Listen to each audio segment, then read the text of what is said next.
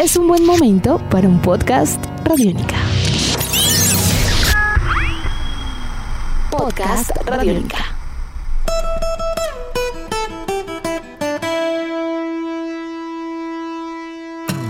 Bienvenidos a esta nueva edición de Podcast Rock and Roll Radio, un producto de Radiónica desarrollado por el señor Andrés Durán, arroba Andrés Durán Rock, y quien les habla Héctor Mora, arroba Mora Rock Roll, bajo la producción de Juan Jaramillo, Jairo Rocha y la captura sonora de Jefferson Alabado.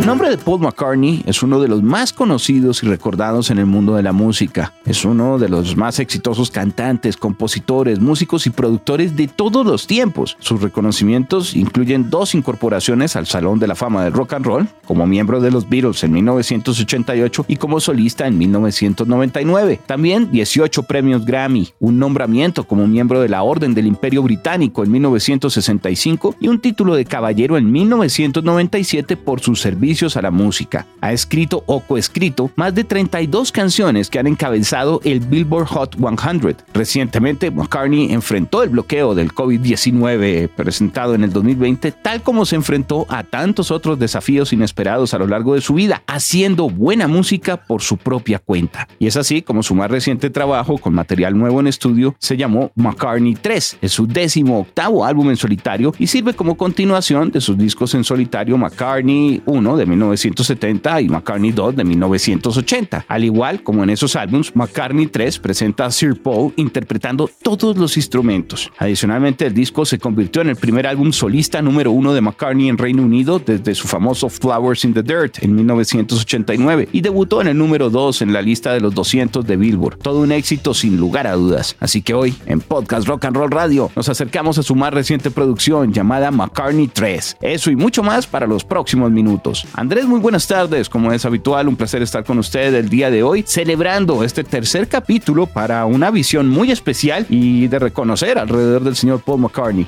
Un gran placer para mí, Héctor, volver a estar con usted en este Rock and Roll Radio Podcast y como siempre agradeciendo a todas las personas que hacen posible este. Es eh, claro que Paul McCartney no tenía un número uno desde hace mucho tiempo y ha dejado más de uno impactado con este McCartney 3. Pero muchos se preguntaron por qué 3. ¿Acaso Paul McCartney no tiene más de 40 discos en su colección? pues claro que sí, es verdad. Eh, si analizamos la colección de McCartney, tiene una buena porción como solista, o sea, como, como Paul McCartney. También tiene una porción de su discografía como el grupo Wings. También ha trabajado con bandas sonoras de película importantes como The Family Way, Thriglington, Give My Regard to Broad Street y muchos otros. También proyectos de música clásica, de música electrónica. Pero realmente los discos que ha lanzado como uno, 2 y 3 salen de su colección como Paul McCartney. Y el primero fue el álbum McCartney en 1970, cuando él se negó a detener el lanzamiento de este disco simplemente para entorpecer lo que sería el lanzamiento del álbum Let It Be de los Beatles, que estaba en proceso. Y él para asegurarse de que la gente supiera de que el grupo se había acabado, pues eh, no hizo nada para que a través del sello Apple saliera finalmente este disco McCartney en 1970. Un álbum que demostraba un Paul McCartney eh, grabando totalmente solo en, un equipo,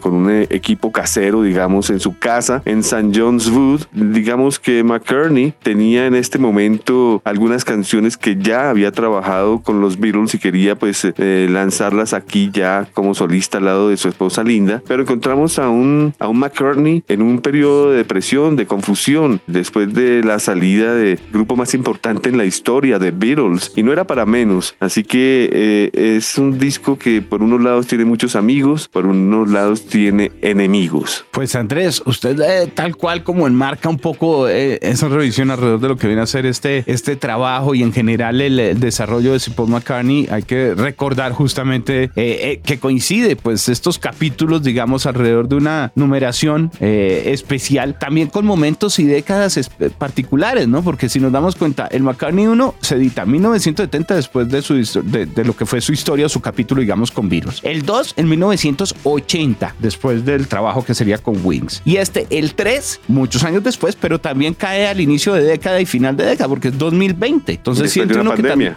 Exacto, en plena pandemia además. Siente uno que hay como un significado especial para cuando St. Paul quiere desarrollar discos que tengan esta, esta continuidad numerológica. Héctor, usted sabe que yo conozco muy bien este material y me gustaría hacerle un análisis rápido de cada uno de los para que al final encontremos algo similar entre los tres, ¿le parece? Perfecto, por favor.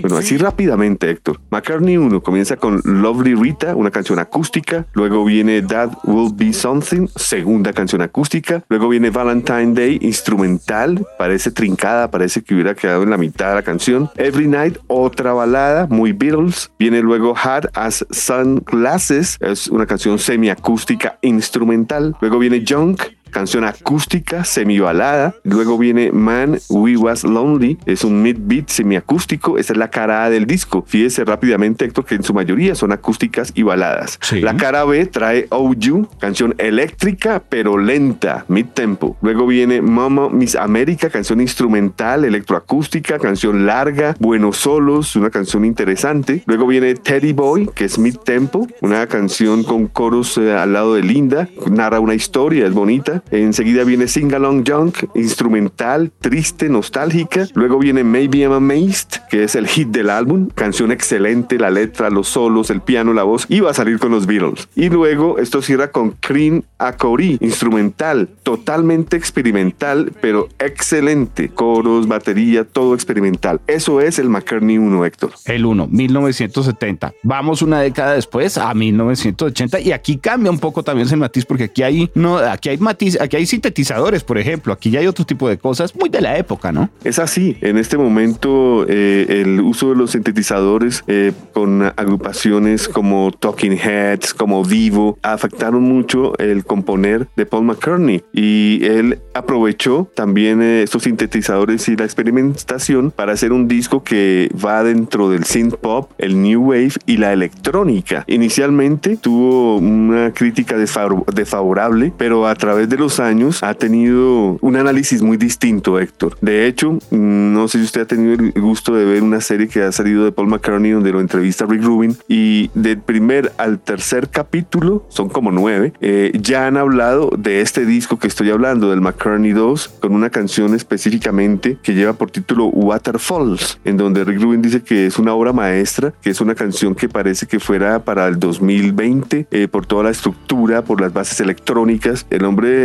queda eh, totalmente admirado del ensamble de esta canción. Pero fuera de esto, si también hacemos un análisis rápido, Héctor, Paul McCartney 2 trae canciones como Coming Up, que fue el gran éxito. Esto fue un hit en muchas emisoras en el mundo, Sí. incluyendo aquí Colombia. Fue el éxito. Una canción que incluía el famoso Beatle Shout, ¿no? El grito Beatle. "Uh". Sí. Y, y el video constataba de que Paul McCartney tocaba todos los instrumentos, ¿no? Porque son como seis Paul McCartney eh, haciendo una sola banda. Eh, una canción muy bailable en plena época del disco, sin ser disco. Muy inteligente aquí Paul McCartney, ¿no? Que se puso a competir con el disco haciendo una canción súper bailable como Coming Up. Y con ella abre este McCartney 2. Luego viene el segundo sencillo, curiosamente la segunda canción que es Temporary Secretary, la secretaria temporal, una canción netamente de electrónica con gran influencia divo, un temprano rap también encontramos allí, una canción donde declara McCartney que necesita una secretaria temporal sin ninguna sin ningún tipo de habilidades, así que eh, fue todo un, un chiste y muy muy Beatle, ¿no? Eh, Todo este escenario musical. Luego viene la canción On the Way, mid tempo, balada, eh, guitarra blues, un bajo grande, excelente voz. Luego viene la canción Waterfalls, la que digo que el señor Rick Rubin quedó totalmente sorprendido. Canción con muy buenas letras, guitarras acústicas, voz. Enseguida viene Nobody Knows, canción de mid tempo, eh, buenas rítmicas, buen solo, buenos coros. Luego viene la cara B con Front Parlor, canción electrónica instrumental, canción sencilla. Continúa la canción Summer Day Song, que es una balada suave, eh, base electrónica, arreglo de cuerdas, curiosamente. Luego viene la canción Frozen El japonés eh, congelado. Es una canción mid-tempo, electrónica, instrumental, boogie music, como su nombre lo dice, pues es boogie, es un blues bastante interesante. A Beat, Dark Room, canción electrónica, cantada por Linda y Paul. Y esto cierra con One of These Days, que es una canción totalmente acústica y balada. Eh, la serie documental que usted menciona es una serie que recientemente se estrenó también en televisión para Latinoamérica, es el famoso McCartney 321, dirigida por Zachary Link y con el trabajo que usted eh, nos menciona alrededor de lo que es un ejercicio de conversación y, de revisión de la carrera junto al señor Rick Rubin, eh, capítulos de 30 minutos y hasta el momento esos seis episodios han sido muy bien recibidos justamente por abarcar diferentes momentos en la vida del artista y desde diferentes, digamos, miradas que él mismo tiene hacia cada una de sus canciones, como lo que hemos estado complementando y comentando con estos dos McCartney puntualmente. Y eso nos daría ya paso entonces al 3.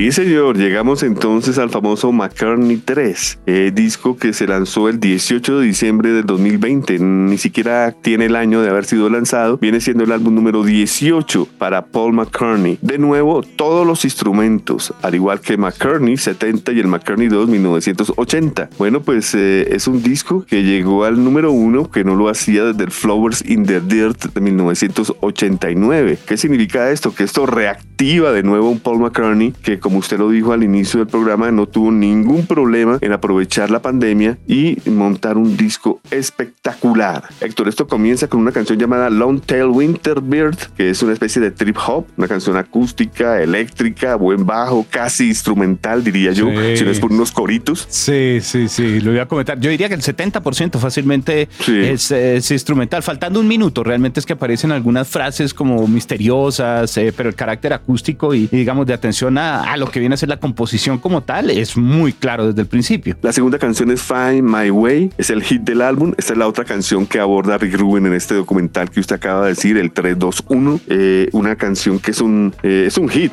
es, es, el sello McCartney. La canción Muere y Retoma, que es un muy Beatles. Eh, buena canción. Es, amable, yo la sentí como amable, como radial, exacto. Radial, radial radial y un poquito como de folk country también hacia el final. Bueno, muy McCartney, ¿no? Pretty Boys es la tercera canción acústica, muy Beatle también, buen bajo y voz. Luego viene Woman and Wives, canción casi acústica, piano, mid tempo. Lavatory Lil, pero, perdóneme, eh, eh, interrumpirlo, pero en Women's and Wives yo siento que ahí comienza también a sentirse algo muy íntimo, muy melancólico, algo que extraña eh, Paul, Sir Paul, y que en este caso ya para hacer la 1, 2, 3, 4, la quinta canción, le da un toquecito como oscuro, algo que venía con mucha alegría. Sí, es verdad, es verdad, hay una reflexión oscura en la canción.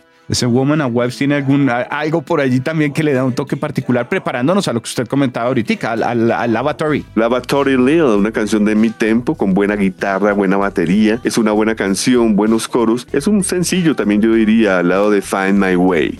Luego viene una excelentísima canción que es Sliding, que pues utiliza samplers, tiene buenos bajos, teclados. Otra muy buena canción, Héctor. Tal vez ese tema es el más rockero hasta este punto del disco. Ahí yo siento que hay muy buenos coros, eh, desde el principio un poco tal vez de desespero, de desespero, perdón, y, siento que hay una declaración personal sobre tal vez perseverar, no sé, muchas guitarras, aquí ya hay guitarras eléctricas, hay atmósferas más llenas, es una disposición de instrumentos, me parece que moderna y con muy buena mezcla. Yo creo que un poco del toque de los productores también, ¿no? Ayuda a sentirse como uno de los temas más contemporáneos, me atrevo a decir, del disco. Tiene usted toda la razón. La séptima canción se llama Deep Deep Feeling, en donde inicia una batería electrónica y buenas guitarras, es una excelente canción, buenas letras es otro hit, Héctor. Y como dato curioso, al igual que Find My Way, la canción muere y retoma. Puro Beatles. Sí. Este es el tema más extenso del álbum. ¿No? Sí, es verdad. Sí, es el más extenso, un poco íntimo. Yo siento que ahí hay también un poquito de, profundidad y de visión íntima alrededor de la canción. Es de mis favoritas, le confieso, del disco. Sí, es de las mejores, no, no, no quepa la menor duda. Luego tenemos The Kiss of Venus, el beso de Venus. Guitarras acústicas, es casi a capela. Eh, al final es una especie de clavecín eléctrico. Muy, interesante esta canción. Eh, yo ahí la sentí también. Ahí vuelve a ser calmadito. Eh, yo siento que está un poquito más calmado, pero muy melódico acústico, nuevamente algo de toque folk country. Igual este disco tiene muchos matices acústicos sin quedarse en solo esa línea, ¿no? Como si era más claro, me parece, en el McCartney 1. Eh, aquí hay como un balance de todas las cosas. Luego viene la canción Says the Day, que para mí es otro hit, mid tempo, buen coro, buena canción, buen ensamble el que hizo Paul para esta novena canción, noveno tema. Ahí se percibe, siento un poco de McCartney más clásico. De hecho, esta canción tiene en su toque también Beatles en alguna forma. La décima canción se llama Deep Down, buena batería, secuenciada, buen bajo, la canción es larga también, es eh, un buen tema para ir ya cerrando el disco. Los vientos, Andrés, me llamó la atención, en eh, los arreglos de vientos son muy elegantes para esta canción. Y esto cierra con Winter Beard When Winter Comes, que es una canción totalmente acústica, guitarra acústica. Sí, aquí siento que de pronto hay, hay un carácter eh, con algo de misterio que luego se vuelve más amigable, tiene también ese toque melódico, íntimo Siento aquí otra vez la voz muy protagonista para hacer la canción que cierra el disco. Yo creo que tiene alguna eh, intención clara en mostrar esa honestidad que a la hora la verdad es la que uno respira a lo largo de todo el trabajo frente a qué está presentando Paul McCartney. Tiene usted razón. Hay, hay un dato que de pronto eh, no hemos dicho y es que eh, Paul McCartney toca todos los instrumentos en todas las canciones a excepción de la canción número 7 que lleva por, el, por título Sliding. Aquí encontramos acompañando a Paul McCartney a Rusty Anderson en la guitarra eléctrica y a Abe Laboriel Jr. en la batería, que son sus músicos en concierto, ¿no? Buen punto, Andrés. Es eh, creo que un aporte, tal vez por la forma de tocar puntualmente, porque no significa que, que Sir Paul no pudiera hacerlo. De hecho, creo que el disco presenta eh, y hace evidente que estamos hablando de un compositor que disfruta del proceso de escribir y de grabar nueva música simplemente existiendo. Es como que fluyera de un momento a otro, no se siente para nada forzado y por el contrario, creo que demuestra un dominio total de lo que quiere hacer. Tal vez por eso, para esa canción puntual, fue que quiso incorporar algunos músicos invitados, pero eso no le quita, digamos, la atención y, lo que debemos destacar también frente a un personaje que a la hora de la verdad, con todas las limitaciones de la pandemia, lo que hizo fue grabar un discazo, él mismo componiéndolo todo y tocando prácticamente eh, todo. Ahora, para un buen conocedor de Paul McCartney, no podemos decir que McCartney 1, 2 y 3 son los únicos discos donde McCartney toca todos los instrumentos. Curiosamente, si vamos al Chaos and Creation in the Backyard del 2005, prácticamente Paul toca todos los instrumentos. Eh, si analizamos eh, su trabajo con Memory Almost Full, también sucede algo similar. Y los proyectos electrónicos, ¿no? Con The Fireman al lado de Youth, que son Roches del 98 y el Electric Arguments 2008, también todos los instrumentos McCartney. En ese sentido, creo que podemos encontrar eh, que no solo frente a la experiencia de grabar, sino en general como el disco, McCartney no está probando tampoco nuevas formas o ideas que sean totalmente ligadas de lo que conocíamos, sino al contrario, yo siento que regresa a temas que le han servido bien y de toda la experiencia que tiene, bien sea haciendo melodías acústicas, baladas o tipo piano o rockero o agitado, demás, demuestra es un dominio increíble alrededor de toda la música que como usted bien dice también no puede quedarse pensando en que cada uno de estos discos, uno, que están los tres ligados de alguna forma, porque igual los tres son distintos, sí tienen elementos comunes, pero tampoco que sean eh, los que destaquen la obra del artista cuando estamos hablando de alguien con 40 discos de los cuales todos han sido reconocidos. Así es, es, es, es claro que eh, hay, hay un Paul McCartney que es, sobrado, eh, es un geniecillo, es, es un hombre que, que, gusta de aprovecharse de todos eh, los matices musicales, en el piano, en el bajo, en las guitarras, en los coros, cada detalle meticuloso, él está ahí pendiente. Y la experiencia se nota, Andrés. Así está en la mano de los productores Greg Kurstin y Ryan Tether como para el registro y digamos tratando de darle también algunos brillos modernos. Yo siento que es claro que domina todo y que de alguna forma creo que estos personajes lograron explotar algo que desde fuera puede ser más fácil y es el escuchar el paso de los años en la voz de McCartney sin que se sienta que está perdiendo algo, sino por el contrario como la experiencia y todo ese recorrido. Yo siento que cautiva de una manera increíble el trabajo vocal, no en cuanto a melodías de él para cantar, sino a la disposición de esa voz dentro de la canción, en un trabajo, repito, ya de lo que viene a ser mezcla, masterización, producción y demás, es, es eh, de destacar. Eh, pendientes en lo que vendrá, ¿no? En este momento Paul McCartney puede estar trabajando en lo que será un próximo disco para él, sin lugar a dudas. Eh, es un hombre que demostró que así esté en pandemia, esté encerrado, está siempre haciendo música.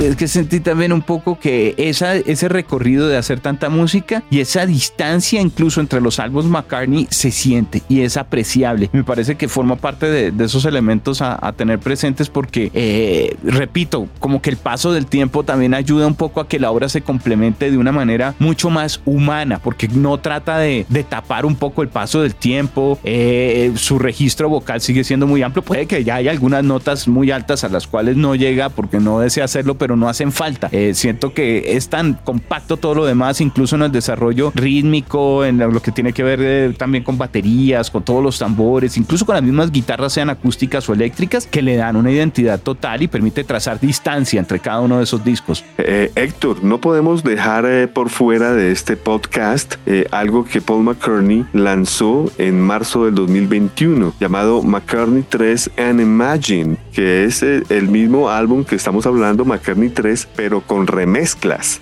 él, él, describe este álbum como reinterpretaciones, eh, remezclas y covers del McCartney 3. Esto inicialmente se, eh, se puso al mercado, se puso disponible al público a través del streaming y finalmente el 16 de abril del 2021 eh, fue realizado en formato físico. El, el álbum incluye versiones, por ejemplo, de Dominic Freaks, recordemos este multiinstrumentista. También hay, hay participación de Beck, hay participación de Edward John O'Brien de Radiohead, como, como dice McCartney, una reinterpretación de este McCartney 3. Yo sentí que el trabajo al final deja una sensación también de, de placer frente a lo que es evidenciar eh, esa facilidad que tiene para componer y cómo goza componer y, grabar y escribir nueva música. Se siente con gran alegría, además teniendo en cuenta que fue un proyecto desarrollado ya eh, durante la pandemia de COVID-19. No es que sienta uno que de pronto las canciones eh, estén llenas de una sensación de pesimismo, desespero, sino hay una gran claridad en donde yo, yo percibo ese músico que, que sabe hacer buena música y que lo único que quiere es hacer buena música, haya o no pandemias, le digan que hay un tour mundial o no, la calidad no va a bajar por eso.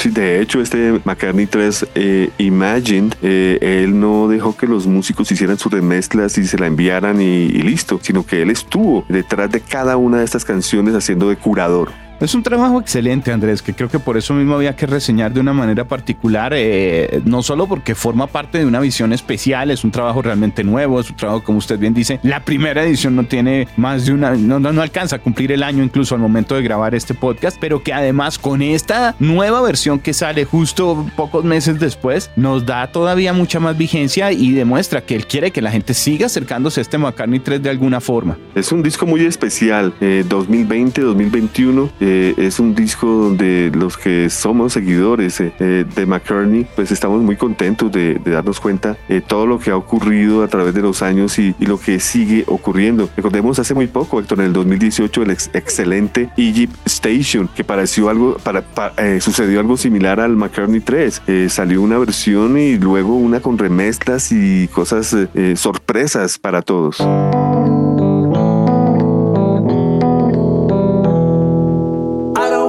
Un personaje que sin lugar a dudas no para y que continuará brindándonos una gran cantidad de alegrías, de canciones para lo que serán los años que vienen, porque si Paul hoy en día con 79 años de edad continúa en un muy buen momento creativo, Andrés, no solo a nivel de listados, como bien lo mencionábamos, sino en la creatividad, en, su desarrollo mismo. Ah, bueno, sumándole otro tema eh, importante para todos los oyentes, Paul McCartney es considerada una persona, una de estas figuras de la música con una fortuna grande en cuanto a que puede en el momento que quiera grabar con quien quiera, donde quiera. E igual decidió para este proyecto asumir ese rol eh, de creación eh, casi que todo él mismo. Eh, pero repito, no porque las condiciones de pronto hubieran limitado todo, porque si Paul si quiere una filarmónica la puede contratar tranquilamente en cualquier lugar del mundo, puede tener los arreglistas, los productores que quiera. Entonces esa gran libertad creo que se siente como, como mm, con mucha celebración para lo que viene a ser un álbum editado, eso sí, en tiempos difíciles para la industria fonográfica. Usted toda la razón, Héctor. Un, un, un momento momento oportuno para también eh, recordar los discos que eh, también puntualmente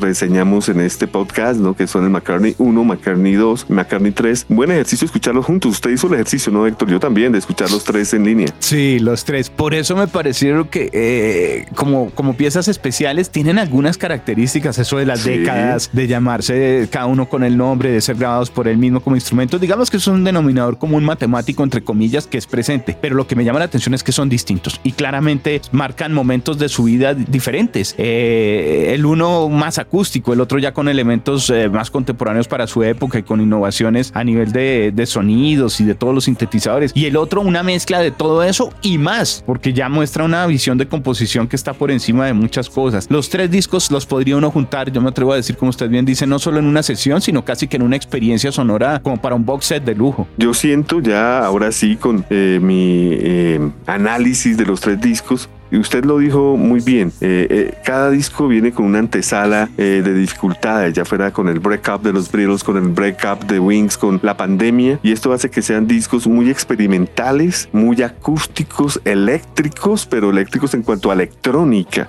Los tres, los tres son muy por este corte y también veo que en, ninguno de los tres, Héctor, está el rock and roll de one, two, three, four y reventemos. no, no, ninguno. Son discos introspectivos y que cada uno tiene tremendos sencillos también. El hecho de lo que no sea así rock and rollero fuerte arriba, upbeat, no podemos dejar afuera un Maybe I'm a, Maze del McCartney 1, un Coming Up del McCartney 2 o Waterfalls, que bien lo reseñaba Rick Rubin en este documental que usted dice que se llama 321 y en el McCartney 3, Héctor, hay, hay en el McCartney 3 yo creo es el que yo creo es el que tiene más hits, canciones como Find My Way, como Sliding, eh, Deep Deep Feeling, Say the Day muy buen álbum. Sí, es un excelente trabajo que vale la pena los oyentes disfruten eh, tan pronto puedan, si ya lo han escuchado, volverlo a recorrer porque presenta elementos que realmente llenan de alegría frente a la carrera del artista y a nuestro mundo hoy por hoy. La calidad de composición es increíble. Andrés, algo que estemos dejando por fuera en estos momentos que usted quiera agregar a este podcast el día de hoy. Pues sí, dos cosas, Héctor. Eh, observar el, la serie que lanza alguna de estas plataformas eh, conocidas para ustedes. esto se puede observar en cuatro o cinco horas. Así que no, no, es, de, no es de tener que estar prendido el televisor por días o, series eh, interminables. No, estos son compendios. Eh, ahí es que tener la disponibilidad, es en blanco y negro,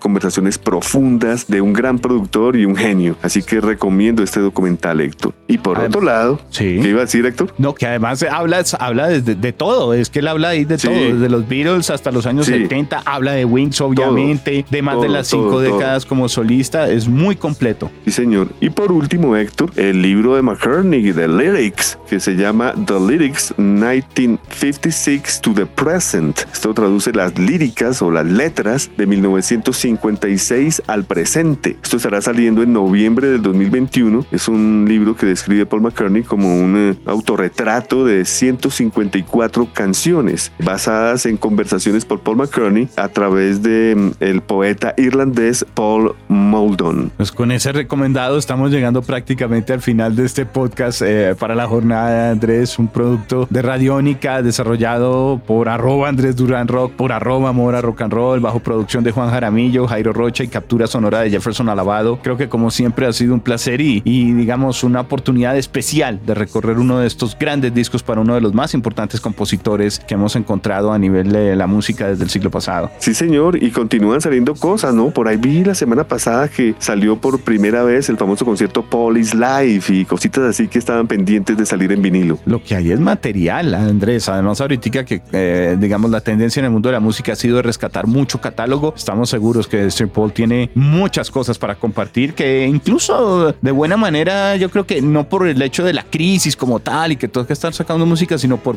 voluntad propia, por puro gusto de querer hacer música, estará publicando. Así es, así que ojalá volvamos a tener una gira de Paul McCartney. La última fue 2018-2019 llamada Freshen Up. Así que podemos eh, eh, descartar que volvamos a tenerlo aquí en nuestro país. Muchas gracias y pues bueno, creo que nos veremos en una próxima oportunidad, Andrés, para seguir disfrutando grandes discos en estos podcats de Rock and Roll Radio. Gusto para mí y un gran saludo a todos. Eh, esto fue 321 o 123, como ustedes quieran. Paul McCartney, Rock and Roll Radio.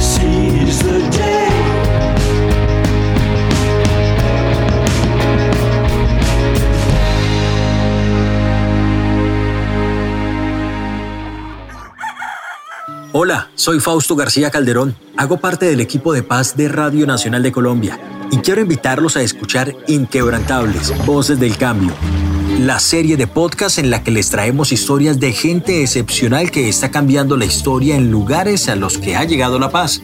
Sigan estos relatos que traemos desde las regiones colombianas cada mes.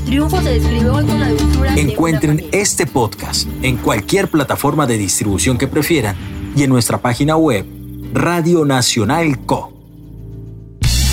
Nuestros podcasts están en radionica.rocks, en iTunes, en RTVC Play y en nuestra app Radionica para Android y iPhone. Podcast Radionica.